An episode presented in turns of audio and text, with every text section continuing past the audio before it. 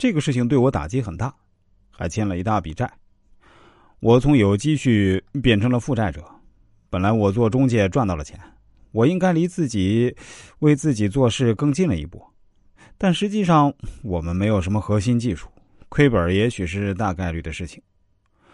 黄焖鸡米饭店黄了以后啊，我心里着急，想快速赚到钱，但越这样越容易被骗。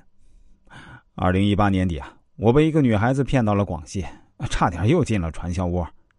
这个女孩是我在无锡开店的时候在网上认识的，聊了差不多小半年。她说自己是安徽阜阳的。现在在广东湛江那边跟舅舅一起开店。到湛江那天，我记得很清楚，天还下着小雨。我一到那边就发高烧了。他和另外一个人来接我，上车以后啊，不让我看手机，说要跟我一起听歌，培养感情，然后把我拉到了广西北海开发区。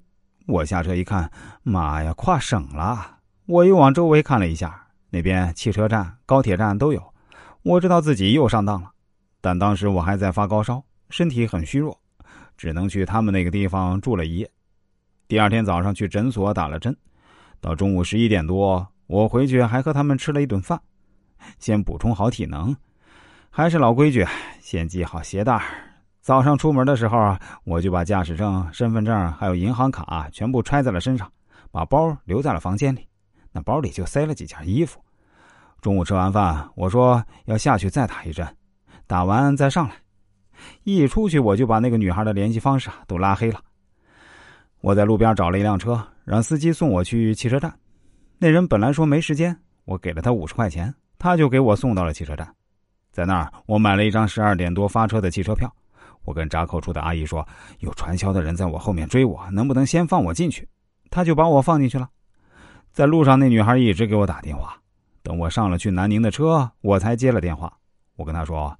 我已经在去南宁的车上了，出了北海后啊，我就把她的手机拉黑了。二零一九年，我咬着牙又回到了山东那家食品公司，我得考虑怎么还债啊。在山东那边消费低，我当时一个月工资七千多块，每个月拿六千元还信用卡，留下一千块生活费。如果自己做饭的话，在那边十块钱能买一大筐菜，租房也便宜。一个月三百块钱能租下两室一厅，我那时都是早上四点起床，有的时候干到晚上八点多才下班。除了做品检，有时也去帮着宰杀，因为客户对肉质要求高，很多时候必须得人动手。效率高的工人一天能杀几千只鸭子，闷头干了一年，我把所有的信用卡都还清了。人吃过亏以后，思想就会转变。二零一九年的时候，我开始考成人高考。我想提升一下自己的学历，没办法，现在全日制学校也上不去了。